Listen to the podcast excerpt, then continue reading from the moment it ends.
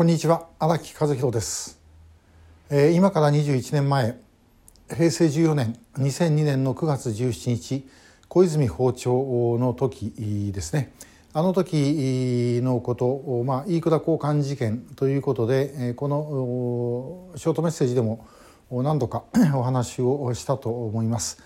えー、あの時ですねあの植竹茂雄内閣あの外務副大臣がおられて、えー、でみんな集まっているところから一家族ずつ呼ばれ別室であの宣告をされるわけですね。で一番最初に呼ばれたのが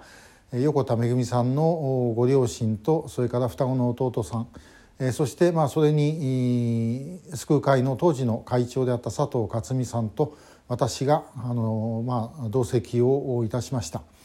で、えー、上竹さんはあのもう泣いてたんですけどね。で、えー、もうあの席に着くなり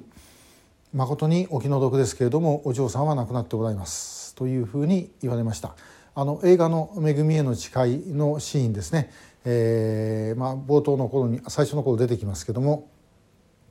まああれ、えー、大体あの同じです、まあ、ただ私後ろに、えー、いたんですけれども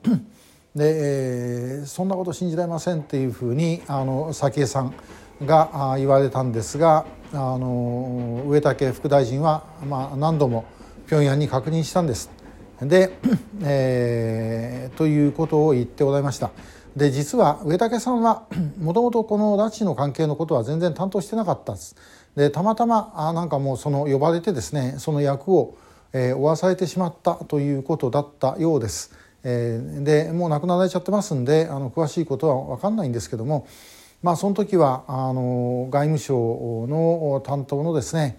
えー、北東アジア化の女性の担当者の方もですねもう泣いてましたし、まあ、みんなあのそういう感じでした。で、えー、後から考えるとそのいつ死んだかも分かんないなんで死んだかも分からない、え、というような話でですね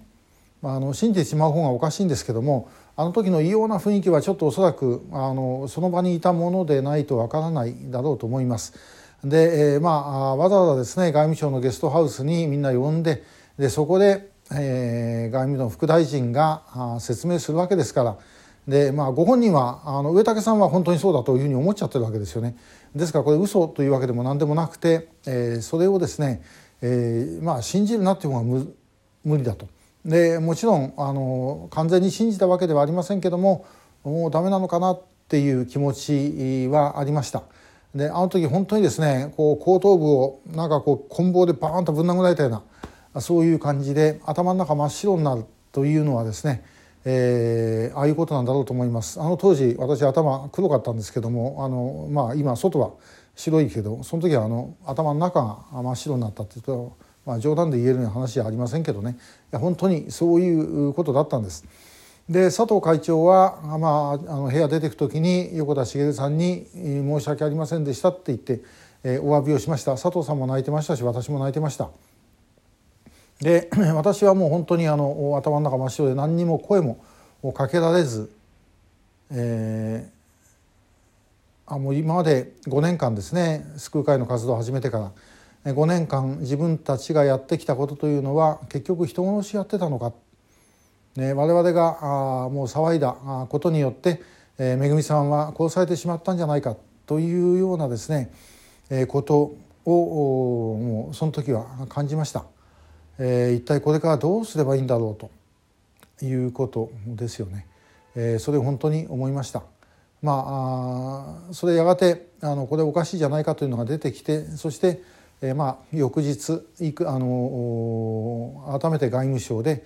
話を聞いてこれは全然確認をしてないということが分かったことが、まあ、一つ我々としてはなんとかそこで持ちこたえたということなんですね。ですけども、まあ、あのそれからもうみんな死んだというふうに思ってますからねそれをひっくり返すのは本当に大変でした。今でももう亡くなったんじゃないですかって思ってる方はおそらくたくさんおられると思います。えー、まああの私は大多数の方はご生存されているというふうに思っていますけれどもしかしこれあの今日今生きていたとしたって明日どうなるか分かりません。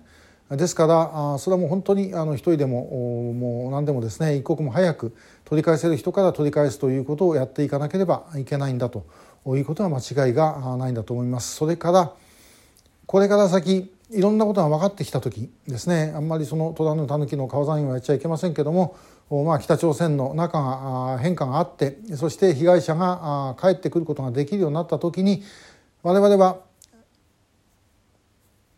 聞いとかなきゃよかったと思うことをおそらく聞かなきゃいけないだろうというふうに思います。そのまま知らないままでいた方があるいは気が楽だったかもしれないえということをですね聞くことがあるのではないだろうかと思います。えその覚悟はしておく必要があるでしょう。もうその時本当にですね、え自分もこれまで四半世紀拉致問題かかってきて、えやってきたことで、えこれは失敗だったっていうようなことっていうのが、えー、もう本当にですね最悪の事態ということもあり得るというふうに思います。その時はもう本当に責任を問わなきゃいけないわけなんですけれどもまあ、自分がどうしたって、えー、それで済む問題じゃありません。国民全体がですねそれを感じることがあるのではないだろうかと。でもそこでですねそれを感じてでそれを受け止めて前に進まない限り我々は次の世代にこの国を残していくことはできないというふうに思います。えー、一体何が起きてくるか分かりません。でも我々やっぱり覚悟してまいりましょう。今日もありがとうございました。